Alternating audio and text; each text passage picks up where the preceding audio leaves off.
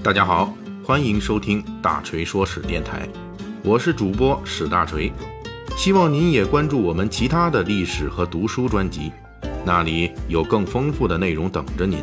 您也可以关注我的微信公众号“大锤说史”，在那里您可以伴着文字听我的声音。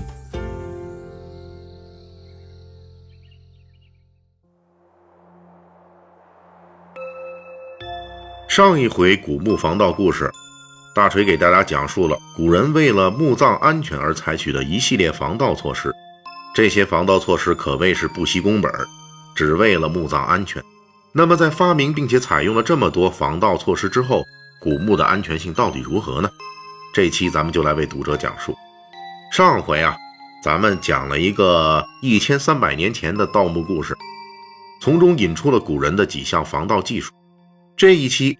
讲盗墓贼如何对付这些防盗的措施和技术，我们还是从一个真实的案例讲起。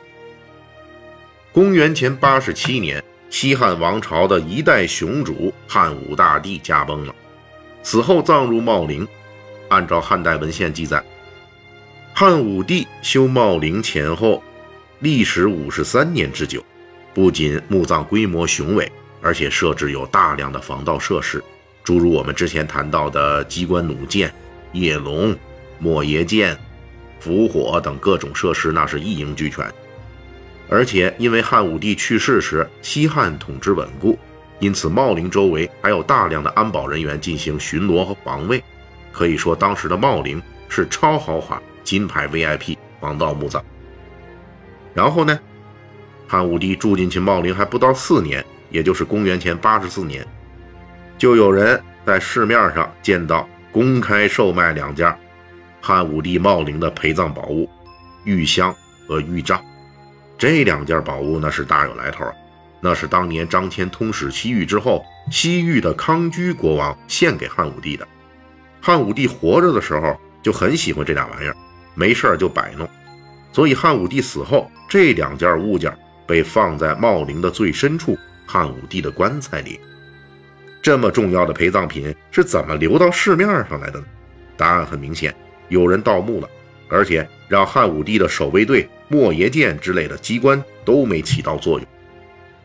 此后，汉武帝茂陵时不时就有一些陪葬品流通到古玩市场上，这还是在西汉统治时期。这一而再、再而三的事件，说明向茂陵伸手的成功人士肯定不止一伙盗墓贼。到了西汉统治末年，王莽篡汉。绿林赤眉起义爆发。公元二十五年，赤眉军三十万大军攻入长安，聚众公开盗掘汉武帝茂陵。这大约是历史上规模最大、参与人数最多的一次公开的盗墓活动。面对成千上万的赤眉军士兵汹涌而来，茂陵的那些防盗措施再邪门、再坚固，那也不顶事儿了。当初这些防盗机关也不是给几十万人准备。顺带说一句。赤眉军在茂陵盗墓的同时，也没饶过茂陵周围的西汉其他皇帝的陵墓，连汉高祖的长陵都给盗了。长陵的吕后的墓葬也没能幸免。据说赤眉军打开吕后墓葬后，发现吕后的尸体还没腐烂，于是又侮辱了尸体。这也算是历史上盗墓奸尸的一则公开记录。当然了，这个记录其实被很多学者怀疑。啊，不要说这吕后去世时已经六十多岁了，这都能下得去手的人，这口味得多重啊！而且赤眉军侮辱吕后的时候，那已经是吕后去世二百年了，这尸体即便不腐烂，那也剩不下啥了。关于这吕后的死呢，嗯，大家可以参照大锤之前的作品啊，史上第一位皇后，也是第一位狂犬病病人嘛。这一期呢，咱们当时呢讨论了吕后的死因。再回来说说这茂陵。虽然那些机关弩箭面对几十万人肯定不顶事儿，但是呢，加上其他的防盗措施，总是能给盗墓者制造点麻烦。赤眉军用了两个月的时间，才彻底摧毁茂陵的防盗措施。打开茂陵之后，组织人马大搬其中宝物，搬了几十天都没搬完。为什么说我们可以很确认的说汉武帝的茂陵没有被完全搬空呢？这是因为赤眉军盗墓茂陵之后的二百年。东汉末年，董卓控制长安期间，曾经派人又去茂陵光顾了一番。此后又过了七百年，唐末的黄巢起义军因为缺乏军饷，又开到了茂陵，他们还能从里边盗掘出大量的金银玉器。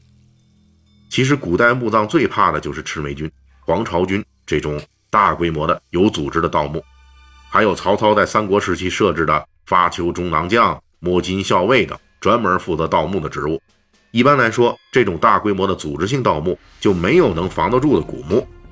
当然了，秦始皇陵那种规模特别巨大的墓葬，可能因为盗墓需要的人力物力忒多了，即便是一般的军阀或者是封建王朝，都是组织不起来的，所以至今还是能够幸免。即便是对付寻常的盗墓贼，古墓的防盗设施也经常性的不好使。为什么呢？这是因为厚葬的墓葬啊。就代表着大量的财富，历代都有为了财富而肯玩命的人，不怕贼偷，就怕贼惦记。可以毫不夸张地说，在巨额财富面前，在前赴后继的盗墓贼面前，没有能够彻底防盗的古墓。咱们继续说上一回说到的这个古墓防盗措施啊，比如说这个铜墙铁壁，也就是用铁水浇筑的石门或者铁门，就是在大锤上一回讲述的这个里边，就那个盗墓故事。这个盗墓贼一连打开了两道这样的门，他们是怎么做到的呢？说来简单，只不过就是有点恶心。那就是盗墓贼用了大量的粪水、粪肥堆积填埋在这铁石门上，通过长期的腐蚀和锈蚀，最终把这样的坚固的门都给打开了。至于水银防盗，水银气体虽然有剧毒，但是在西晋末年齐桓公墓葬被盗，盗墓贼。就已经轻车熟路，知道如何对付这类防盗水银了。那就是打开墓葬，一连开放几天，让水银气体消散殆尽，而且再进入墓葬时，盗墓贼还不忘记牵着一条狗，让狗先走，防备水银毒气有残留。即便是上一回大锤说到的这古墓飞沙之法，就是上千吨黄沙填埋的河南辉县的魏王墓，一样被盗过。这上千吨的黄沙。盗墓贼一样有办法对付。他们在盗墓四面挖下四个巨大的深井，深度超过墓葬和基沙，然后横向挖掘进入墓葬下方，然后再向上挖穿墓室，把墓葬流沙全部导流进了周围的深井之中，墓室就露出来了。这种挖掘方法工程量非常巨大，而且十分危险。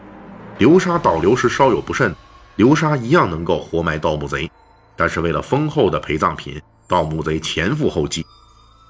在古代墓葬的研究史上，有一句说法叫做“十室九空”，意思是绝大部分墓葬都被盗墓贼光顾过，而且得手过。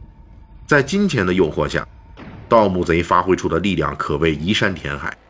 除了能移走上千吨的流沙，还能移走山一般的巨石。比如说，有的王侯墓葬，在墓道里设置大量的防盗用的堵路石，也就是我们在武侠小说里经常见到的这个断龙石。这种石头个头特别大，每一块起码重一吨以上。考古发掘中还发现过单体就重达七吨以上的断龙石。即便如此，盗墓贼还是有办法把它们零敲碎打，连七吨巨石那都给凿开了。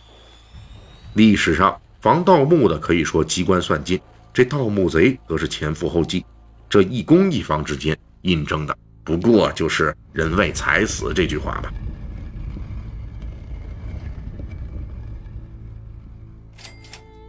感谢大家的收听和对大锤一如既往的厚爱。